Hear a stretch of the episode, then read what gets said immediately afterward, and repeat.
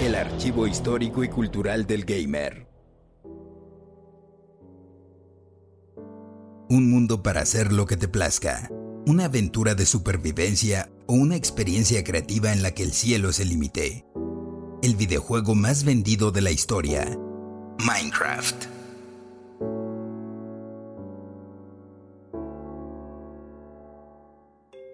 Desarrollador sueco Marcus Pearson, mejor conocido como Notch, tuvo una relación muy cercana con la tecnología desde que era niño. A los 7 años su papá le obsequió una computadora Commodore 128 y disfrutaba tanto de videojuegos como The Bard's Tale y otros piratones que le consiguió su jefecito que aprendió a programar los suyos en lenguaje BASIC.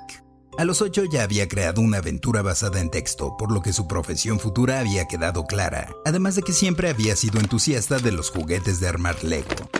Antes de su creación máxima, Notch trabajó para la compañía King, desarrollando alrededor de 30 juegos web, de esos que corren en el navegador. Si te suena la empresa es porque son quienes lanzaron Candy Crush. Pero antes de eso, Pearson tomó un trabajo en J-Album, una empresa sueca que ofrece almacenamiento de fotografías en línea. A pesar de sus labores, Notch aún se daba tiempo para crear sus propios juegos. Tenía el prototipo de uno de pelear contra zombies que empleaba una perspectiva similar a Grand Theft Auto Chinatown Wars pero otro de ellos y más importante fue Ruby Dung, el cual tenía influencias de Dungeon Keeper, Roller Coaster Tycoon y Dwarf Fortress. Ya desde entonces podían verse los bloques de piedra y pasto muy similares a lo que vendría en Minecraft. Pero el juego que despertó la chispa para reunir todos los conceptos y utilizar la vista en primera persona fue Infiniminer, que lanzó en abril de 2009 el desarrollador estadounidense Zachary Barth. Que si le echas un ojo a Infiniminer podrás darte cuenta de que Notch pidió prestada más de una idea, ya que todo está hecho de cubos y debes recolectar minerales cavando. Ni tardo ni perezoso, Pearson empezó a trabajar en un videojuego al que se refería inicialmente como Cave Game, el juego de cuevas agrupando todas las ideas previas, minería, vista en primera persona, construcción con bloques y elementos de rol.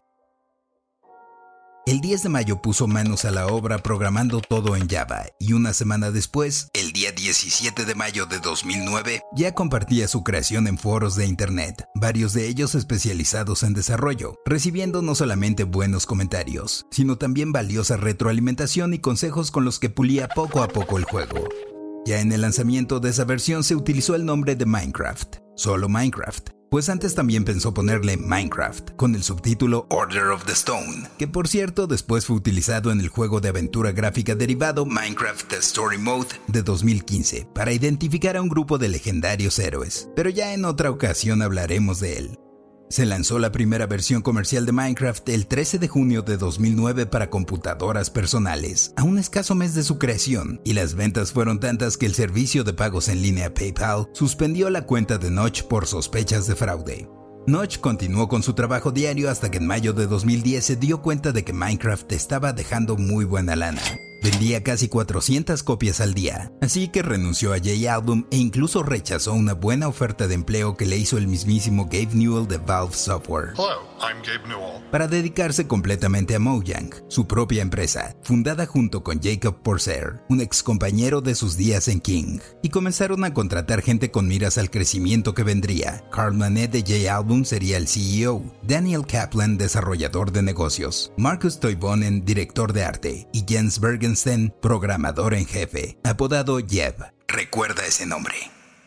En enero de 2011, Minecraft tenía un millón de usuarios registrados, que se convertirían en 10 millones en tan solo 6 meses más, por lo que siguieron creciendo y empezaron los desarrollos para móviles y consolas, recurriendo al estudio escocés 4J, ya que necesitaban de un equipo que le diera duro al lenguaje de programación C++, pues el juego original seguía en Java y permanecía en versiones preliminares hasta que la versión 1.0 estuvo lista, con un final entre comillas, pues el juego sigue por lo que tú quieras. Aún después después de matar al dragón. Y para lanzar la versión 1.0 se realizó Minecon, un evento en Las Vegas los días 18 y 19 de noviembre, siendo un rotundo éxito.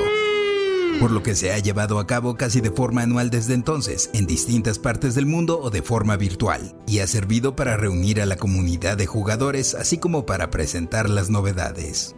Notch comenzó a ganar atención que no le gustaba, pues desde niño había sido alguien retraído y con problemas familiares, pero buscaba corresponder a sus seguidores, estando muy involucrado en redes sociales. Ya te imaginarás, cualquier cantidad de personas pidiéndole tips y trucos, y varios más solo mentándole la madre por modificaciones del juego, o simplemente porque podían hacerlo. Notch terminó harto y nombró a Jens Bergensten diseñador en jefe y creativo principal de Minecraft, desafanándose así de su puesto y toda la banda gacha. Eso y que, bueno, no quiero que esto sea historias engarzadas de Notch o un programa de chismes, pero rápido. Se había casado en agosto y se divorció a los tres meses. Tuvo una hija, su hermana atravesaba un periodo de fuerte adicción a drogas y para hacer el golpe más duro, su padre se suicidó con un tiro antes del día de Navidad bien borracho y drogado ese mismo año. Puros pedos. Necesitaríamos estar en sus zapatos para saber qué se siente que la vida te sonría y te haga mierda al mismo tiempo. Así que digamos que se alejó para arreglar sus asuntos y Minecraft siguió creciendo gracias a Jev y al equipo, con nuevos tipos de bloques, mobs o grupos de criaturas, biomas y un largo etcétera. El juego llegó a cuanta plataforma te imagines y en 2014 finalmente Notch hizo algo que dijo no haría, vender Minecraft, junto con todo y Mojang, a Microsoft, por más de 2.500 millones de dólares. Digo, de algún lado debía salir para que le ganara a Jay-Z la compra de una mansión de 70 millones de dólares en Beverly Hills. Pero más allá de eso, la verdad es que Notch, en sus propias palabras, se cansó de recibir tanto odio por hacer lo correcto. Pero a todo esto, ¿de qué trata Minecraft? De lo que tú quieras. Se ha vuelto un complejo y divertido mundo virtual con dos modos. Creativo, en el que das rienda suelta a tu habilidad para construir con bloques.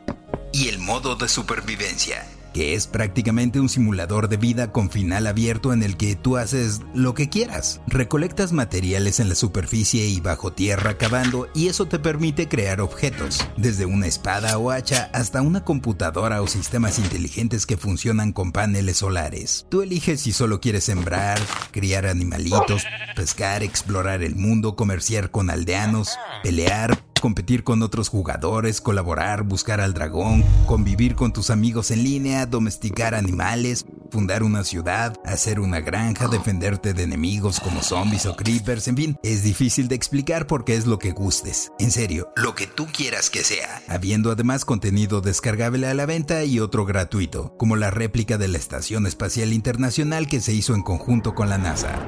También han habido juegos o experiencias derivadas como ya te comentaba acerca de Story Mode, pero también está Minecraft Earth, que es un título de realidad aumentada para móviles que salió en 2019, que es algo así como Pokémon Go, donde aprovechando el GPS del celular descubres y exploras el mundo de cubos que hay a tu alrededor. También está Minecraft Dungeons, que salió en mayo de 2020 y que es similar a Diablo, pero planteando una aventura de acción para hasta cuatro jugadores en la que en una perspectiva isométrica recorres calabozos y escenarios para detener a un aldeano resentido que obtuvo poderes especiales. Hay hasta Minecraft en realidad virtual, con Oculus, Gear VR o PlayStation, que por cierto está fantástico en este último. Y por si fuera poco, Steve o Alex, es decir, tu personaje por defecto en Minecraft, se ha incluido como peleador en Super Smash Bros. Ultimate. Cabe mencionar que la música de Minecraft fue compuesta por Daniel Rosenfeld, mejor conocido como C418, y fue añadida en marzo de 2011, siendo una fabulosa parte de la experiencia casi terapéutica que resulta el juego. Y hago uso de ese término con conocimiento de causa, pues probablemente es el título al que más tiempo le he dedicado en mi vida, perdiéndome completamente, en el buen sentido de la palabra. Es como si el tiempo existiera a otra velocidad. Hay veces que creo haber jugado 5 minutos y en realidad han pasado 4 horas. Personalmente, cuando fue el lanzamiento de Minecraft, intenté entrarle, pero no me atrapó. Dije, ¿qué demonios hago armando cosas como de Lego en una pantalla cuando puedo hacerlo en la vida real? La verdad es que no le entendí mucho, y volví a intentarlo como un año después, quedando completamente fascinado. Y era prácticamente el mismo juego. Comprendí que había que mantenerse con vida. Al caer la noche aparecían criaturas monstruosas, zombies, esqueletos, creepers y más, por lo que había que construir un refugio y hacer nuestra vida a partir de cero. Así me imagino que debe ser estar en un lugar completamente desconocido. Así debe sentirse llegar a otro planeta, donde fácilmente puedes perder tu base o tu casa y quedar a merced de peligros que no conoces. Esa angustia. Esas emociones son tan solo un ejemplo de lo que puedes llegar a sentir. Otro ejemplo podría ser la alegría que experimentas cuando domas a un caballo, o cuando eliminas al dragón por primera vez y consigues la Elytra, o alas que con ayuda de fuegos artificiales te sirven para volar y recorrer grandes distancias. Hay algo más en Minecraft que un simple juego, y no me refiero a la interacción social o su modo educativo donde hay programas escolares profesionalmente diseñados para aprender química, cuidado ambiental o matemáticas, entre otras cosas. No, reflexionando llegué a la idea, ¿qué haría con los datos de comportamiento y supervivencia de más de 126 millones de jugadores activos de todo el planeta? Llámame conspiranoico, pero llegué a la conclusión de que haría una inteligencia artificial, una que supiera enfrentarse a lo desconocido, que tome las mejores decisiones en un entorno nuevo empezando desde cero, una máquina que decida sobrevivir, pelear o crear. En 2018 tuve oportunidad de conversar con Jeff en una videollamada y no pude contenerme de preguntarle si había recolección de datos en el juego y algún uso para ellos. Titubeó algunos momentos antes de decir que no sabía si podía o no contestar eso, por lo que interrumpió la publicista a manera de moderadora para dar la respuesta prefabricada de que no había información al respecto y de que si llegaba a ver se pondrían en contacto. ¿Tú qué crees? Yo soy el Paella y esto fue Random Player.